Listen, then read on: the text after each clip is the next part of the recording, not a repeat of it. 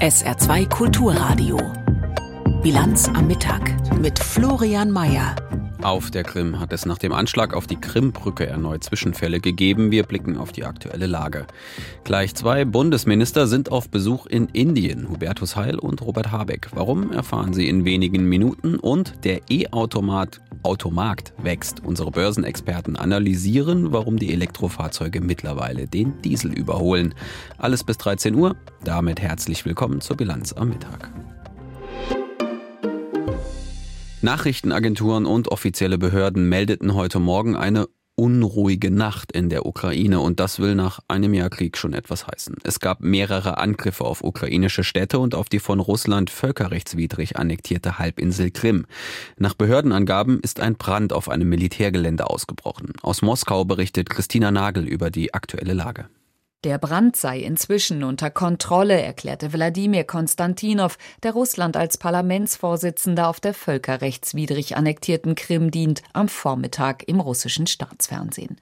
Doch noch immer gibt es Explosionen. Einige russische Online-Medien gehen davon aus, dass ein Munitionslager in Flammen steht. Auf Bildern des russischen Staatsfernsehens ist das lodernde Feuer selbst aus der Ferne deutlich zu sehen. Riesige Rauchwolken ziehen über den Bezirk hinweg. Der von Russland installierte Leiter der besetzten Halbinsel, Sergei Aksionow, forderte die Menschen auf, Ruhe zu bewahren und nur offiziellen Meldungen zu vertrauen. Ich habe beschlossen, rund 2200 Menschen aus vier Siedlungen des Bezirks Kirovski in Sicherheit zu bringen. Darüber hinaus wurde der Verkehr auf der Autobahn Tavrida in diesem Abschnitt eingestellt. Eine Route, die wichtig ist, führt sie doch von Kertsch nach Sevastopol. Über mögliche Brandursachen will sich Aksionow bisher nicht äußern. Auch Konstantinow belässt es bei Andeutungen in Richtung Ukraine. Sie tun das, um die Situation hier auf der Krim irgendwie zu destabilisieren. Wir haben schon öfter gesagt, dass so etwas nur zum Gegenteil führt, dass es die Gesellschaft auf der Krim zusammenschweißt. Wir halten seit 2014 allen Provokationen stand. Tatsächlich zeigen sich viele Russinnen und Russen unbeeindruckt von den vielen Zwischenfällen der jüngsten Zeit, von Bränden auf Militärbasen, von Drohnenangriffen und auch von den Anschlägen auf die wichtige direkte Verkehrsverbindung zwischen dem russischen Festland und der annektierten Halbinsel. Erst am Montag war ein Teil der Fahrbahn der Krimbrücke durch Explosionen zerstört worden. Für eine Frau, die mit ihrem Mann Urlaub auf der Krim gemacht hat, kein Grund zur Beunruhigung. Der Verkehr laufe ja inzwischen wieder, zumindest einspurig. Wir haben unsere Pläne keine Minute geändert. Eine Haltung, die offenbar viele an den Tag legen.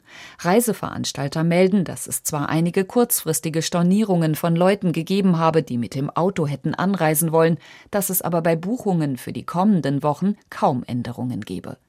Im vergangenen Jahr machten ungeachtet des Krieges gegen die Ukraine nach offiziellen Angaben rund 6,5 Millionen Russinnen und Russen Urlaub auf der annektierten Halbinsel.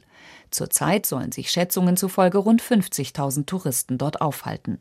Urlaub auf der Krim ist im Vergleich zu einem Urlaub in den Ferienregionen auf dem russischen Festland deutlich günstiger. Ein Argument, das für viele offenbar schwerer wiegt als die Sorge um die eigene Sicherheit.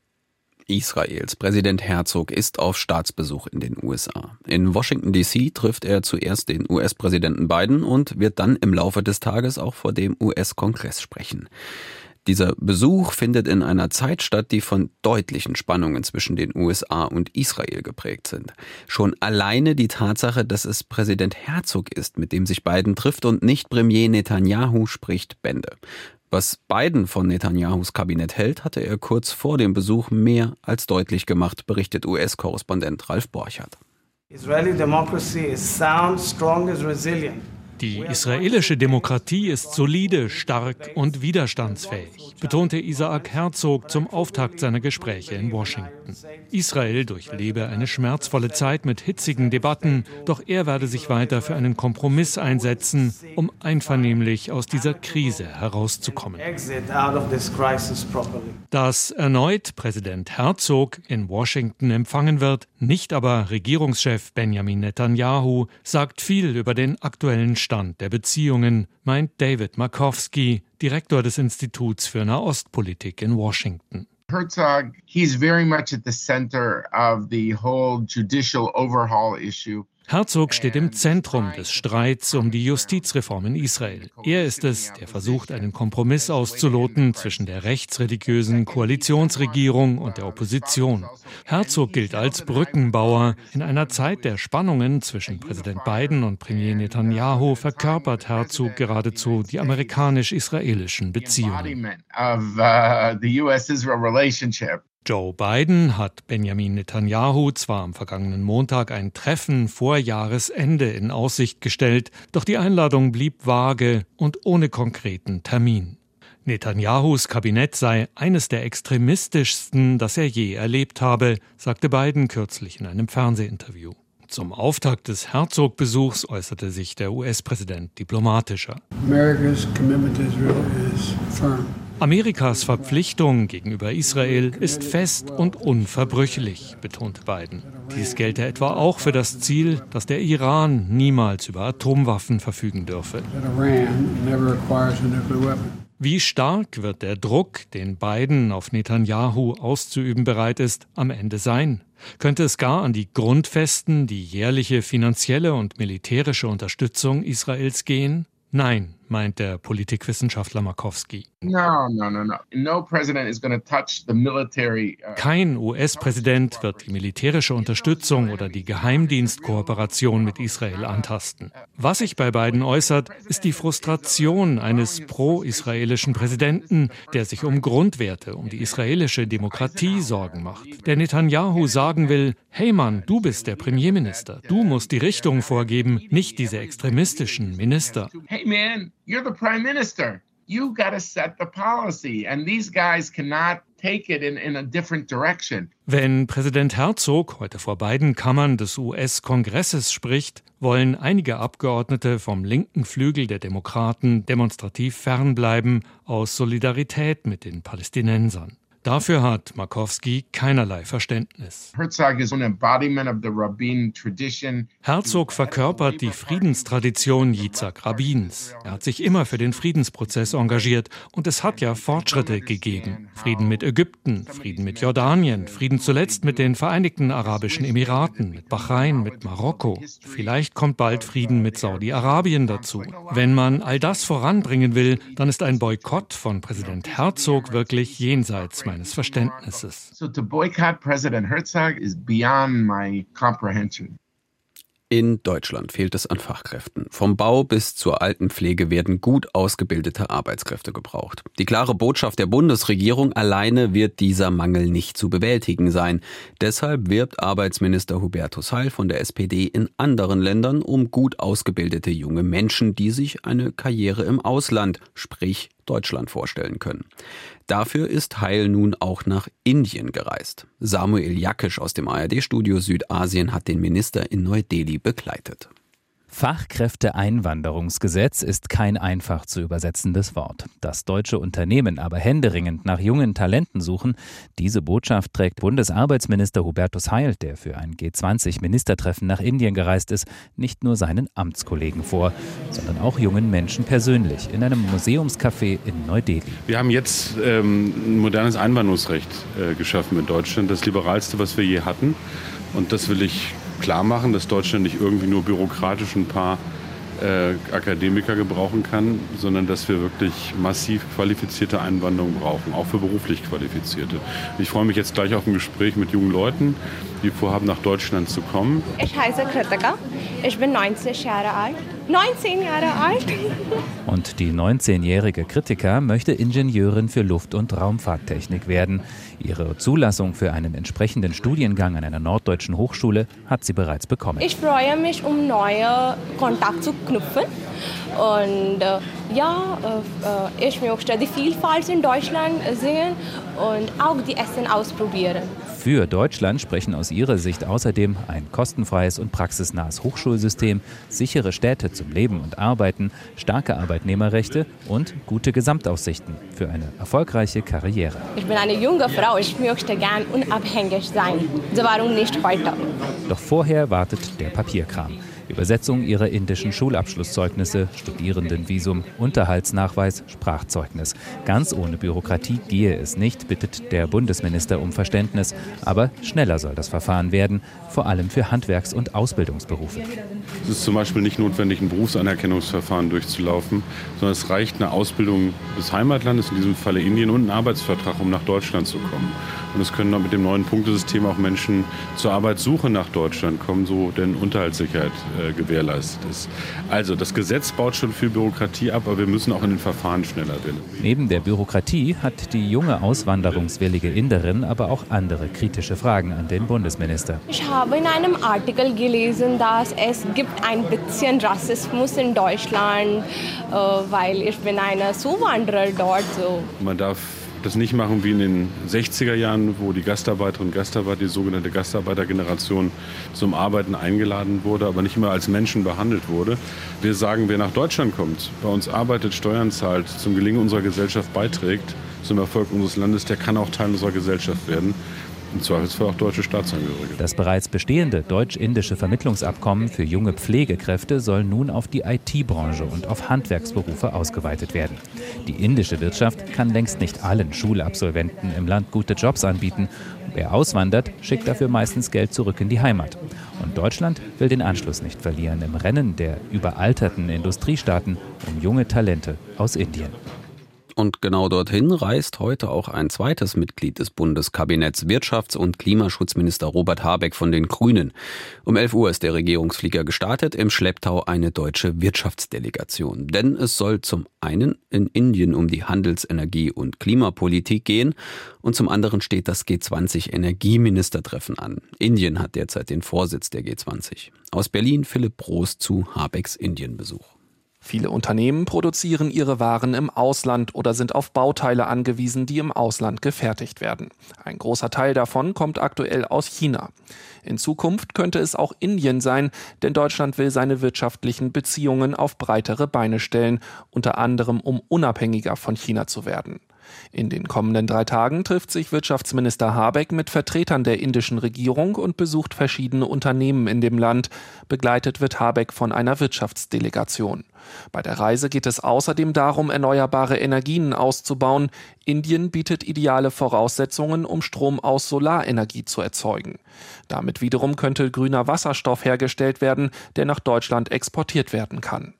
Hinter den Kulissen dürfte es auch um den Krieg gegen die Ukraine gehen. Indien hat sich bisher nicht den Sanktionen gegen Russland angeschlossen. Ganz im Gegenteil, Indien profitiert beispielsweise von günstigen Öllieferungen und hat seine Handelsbeziehungen mit Russland ausgeweitet. Von Indien geht's weiter nach China. In dem autoritär von Alleinherrscher Xi Jinping geführten Land wird seit Wochen spekuliert, was mit dem chinesischen Außenminister Xinjiang passiert sein könnte. Seit über drei Wochen ist der nämlich aus der Öffentlichkeit verschwunden. Gang gilt als enger Vertrauter Xi Jinpings. Aus seinem Regierungsapparat hieß es bisher aber nur, der Außenminister habe gesundheitliche Probleme. Aus Beijing Benjamin Eisel. Xingangs letzter öffentlicher Auftritt war am 25. Juni, als er in Peking unter anderem den russischen Vizeaußenminister Andrei Rudenko empfing. Das chinesische Außenministerium hat ein Foto des Treffens veröffentlicht. Am 10. Juli sollte Chinas Außenminister eigentlich den EU-Außenbeauftragten Josep Borrell in Peking treffen, doch die kommunistische Staats- und Parteiführung sagte das Treffen ohne Begründung ab. Auch am ASEAN-Außenministertreffen vergangene Woche in Indonesien nahm Xingang nicht teil. 秦刚国务院兼外长因身体原因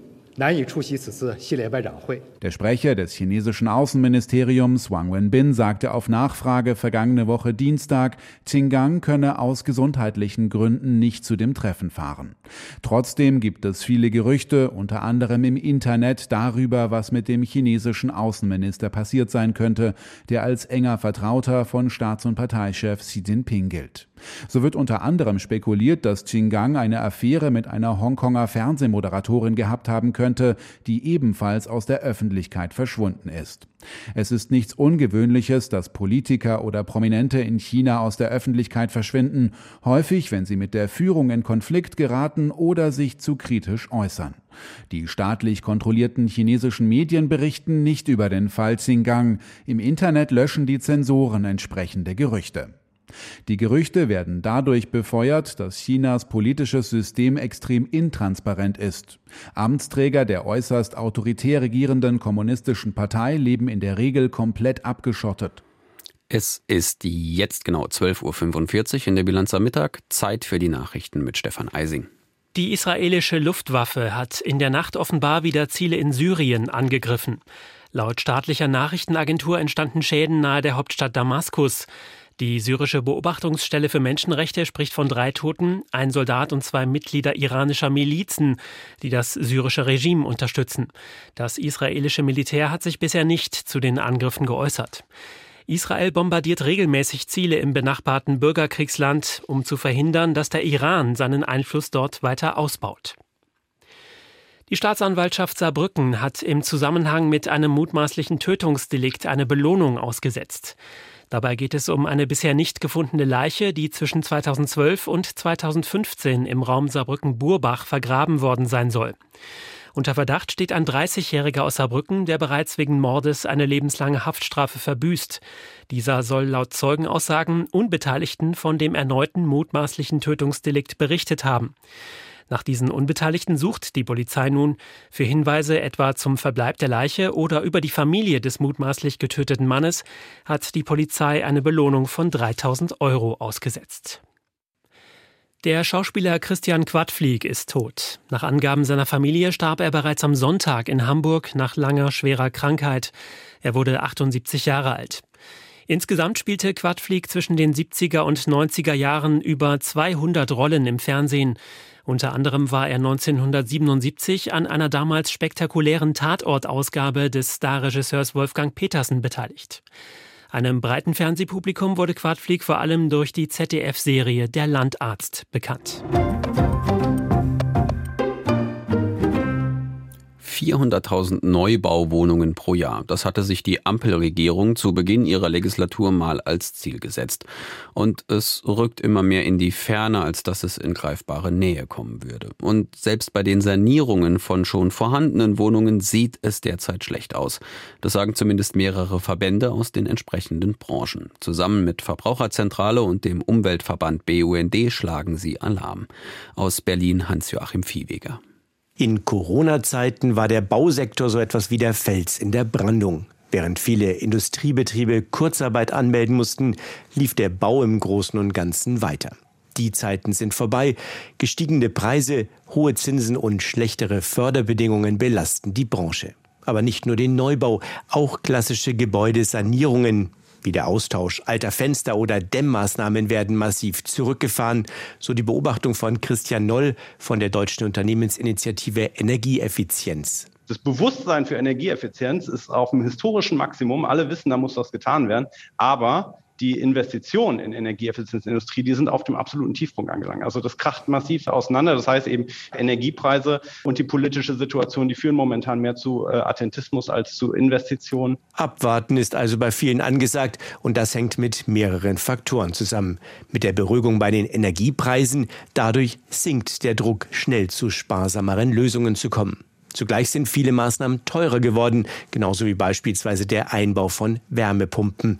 Und schließlich habe auch die monatelange Diskussion um das Heizungsgesetz für Verunsicherung gesorgt, beklagt Jutta Gurkmann vom Bundesverband der Verbraucherzentralen. Wenn Verbraucherinnen und Verbraucher aber zur Energiewende beitragen sollen, und das sollen sie und das wollen sie auch, das wissen wir aus zahlreichen Umfragen, dann brauchen sie vor allem Planungs- und Investitionssicherheit. Stefan Bollen, er vertritt die Gebäudeenergieberater, geht sogar noch einen Schritt weiter. In der Diskussion um das Heizungsgesetz sei der Eindruck entstanden, künftig werde ganz Deutschland an das Nah- und Fernwärmenetz angeschlossen bzw. mit Wasserstoff versorgt. Dem sei aber nicht so. Auch 2045 werden wir immer noch 60 Prozent Individualheizung haben und wir müssen den Wärmebedarf erst einmal senken. Und das ist etwas, was tatsächlich politisch motiviert in eine Schieflage geraten ist. Die 15 Wirtschafts-, Umwelt- und Verbraucherverbände, die sich mit ihrem Appell an die Politik zusammengetan haben, fordern daher ein Klimakonjunkturpaket, unter anderem mit einem Sanierungsprogramm für alle öffentlichen Gebäude. Außerdem sollten die Förderbedingungen für umfassende energetische Modernisierungen, die im vergangenen Jahr gekürzt wurden, wiederhergestellt werden. Mit Sorge sehe man, dass sich die entsprechenden Förderanträge im Mai gegenüber dem Vorjahr halbiert hätten. Wenn die Politik nicht gegensteuere, drohten, wie es in dem offenen Brief heißt, die Klimaziele noch stärker verfehlt zu werden als schon absehbar. Zudem drohten Entlassungswellen mit der Folge, dass Fachkräfte für die Gebäudesanierung künftig nicht mehr zur Verfügung stünden. Eine Sorge, die die Verbände mit der gesamten Bauwirtschaft teilen. Zwei Jahre ist die Hochwasserkatastrophe im Ahrtal nun her. Seitdem wird die Bedeutung und die Rolle des Katastrophenschutzes in Deutschland immer wieder diskutiert. Koordiniert wird der Katastrophenschutz in Bonn beim Bundesamt für Bevölkerungsschutz und Katastrophenhilfe, eine Bundesbehörde mit mehr als 500 Mitarbeitern.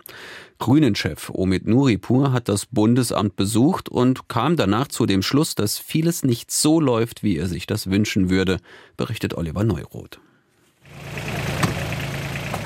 Omid Nuripur ist kurz wackelig auf den Beinen, als er aus einem besonderen Einsatzfahrzeug des Zivilschutzes aussteigt.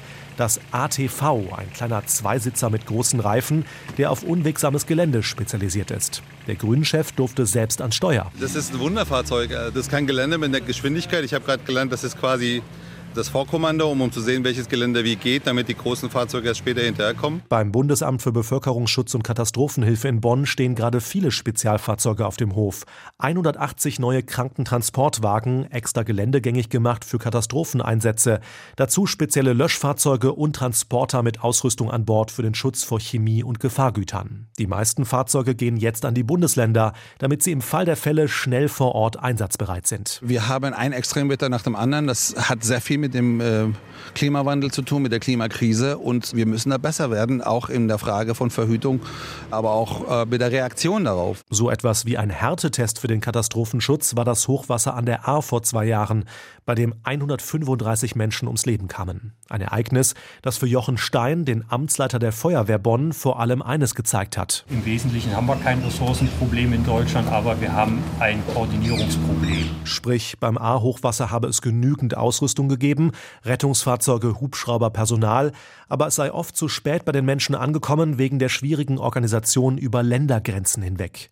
Jochen Stein erzählt beim Treffen mit dem grünen Chef, wie die Feuerwehr Bonn spontan an die A ausgerückt war, von Nordrhein-Westfalen nach Rheinland-Pfalz, eigentlich verboten. Für Omid Nuripur steht daher fest, der Bund muss deutlich mehr Koordination übernehmen können. Es gibt äh, so manche Zögerlichkeiten und manche Kompetenzgerangel, die am Ende gefährlich werden äh, und zu größerem Schaden führen, den man vermeiden könnte. Auch wenn es genügend Ressourcen gibt, der Grünen-Vorsitzende erfährt im Bundesamt für Bevölkerungsschutz und Katastrophenhilfe, dass die exakten Bestände nirgendwo erfasst sind. Niemand weiß also genau, was Deutschland für den Fall der Fälle wo vorhält.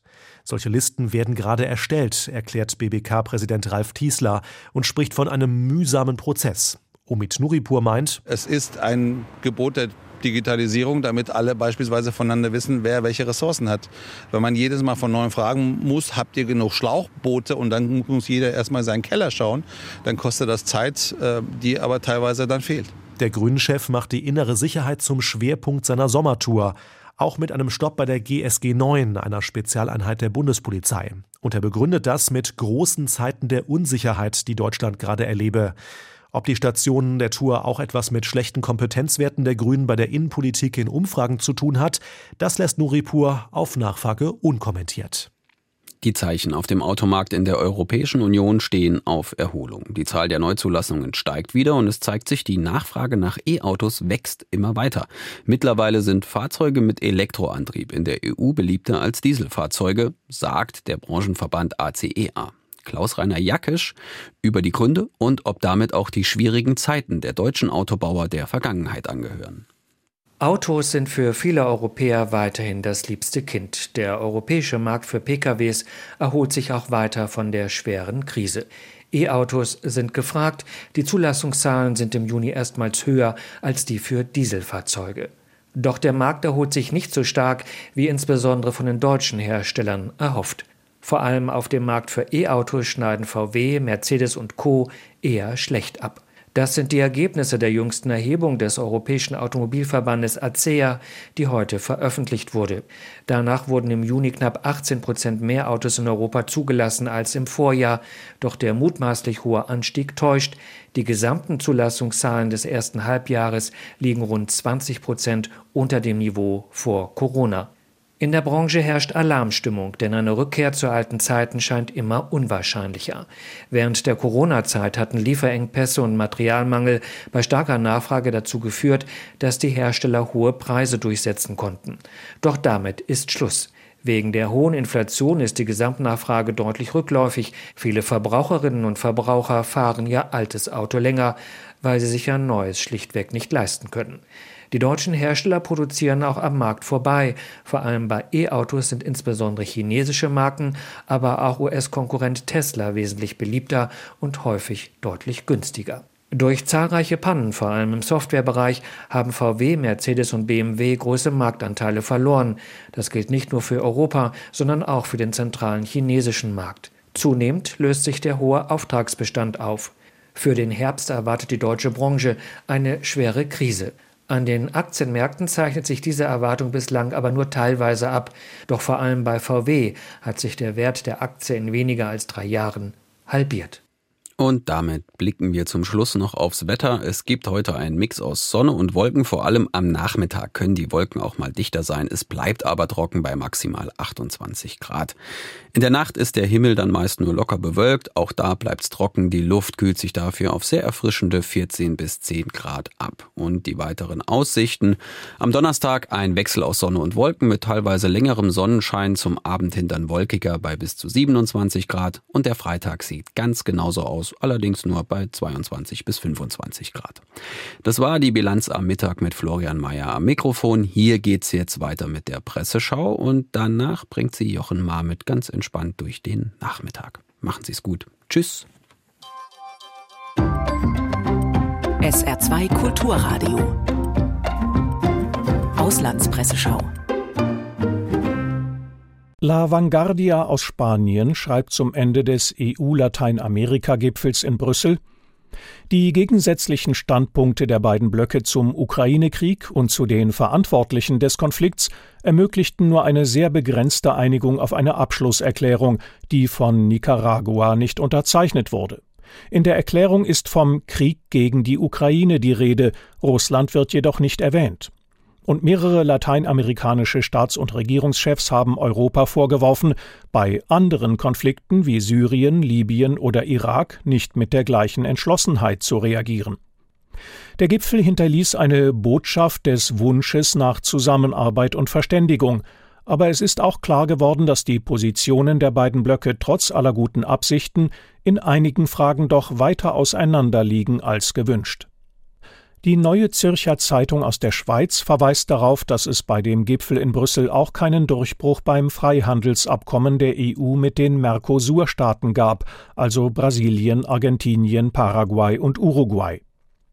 Zu den Gründen, die eine Einigung verhindert haben, zählt die Furcht mancher grünen Politiker, ein Abkommen werde den Urwald im Amazonasgebiet noch stärker brennen lassen. Doch diese Ängste vermitteln ein falsches Bild. Ohne Abkommen geht es der Umwelt in Brasilien keinen Deut besser. Das Mercosur-Abkommen bietet einen guten Rahmen, um Umweltthemen gemeinsam anzugehen. Wer sich an der mangelnden Bereitschaft der Regierung Bolsonaro störte, Umweltthemen ernst zu nehmen, sollte die Chance packen und mit der neuen Regierung kooperieren. Wann, wenn nicht jetzt? Ein Umweltthema ist die derzeitige Hitzewelle in vielen Regionen der Welt. Die norwegische Zeitung Dagbladet fragt, wie sinnvoll der Begriff Extremwetter noch sei. In Italien gab es keinen Frühling in diesem Jahr, man ging direkt in den Sommer über. Es gab Rekordhitze in den USA, in China und Indien und so weiter und so weiter. Und wir reden und reden über das Wetter, weil Extremwetter nicht länger extrem ist. Es ist dabei, normal zu werden, zur neuen Normalität. Es ist wirklich ernst jetzt. Auch der Guardian aus Großbritannien spricht von einer neuen Realität und mahnt, es wird mit ziemlicher Sicherheit noch schlimmer kommen. Auf intuitiver Ebene wissen wir das, doch angesichts dieser kolossalen und unmittelbaren Herausforderungen zeigt die europäische Politik alarmierende Anzeichen eines Abdriftens. Die Folgen der Pandemie, des Krieges in der Ukraine und der Energiekrise sowie das Schreckgespenst einer wirtschaftlichen Rezession tragen dazu bei, dass der Einsatz für das Netto-Null-Ziel an Schwung verliert.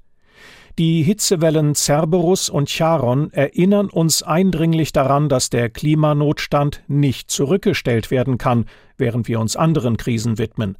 Europa erwärmt sich schneller als jeder andere Kontinent, aber seine Politik hält nicht Schritt. Das waren Auszüge aus Kommentaren der internationalen Presse, zusammengestellt von Felix Sprung.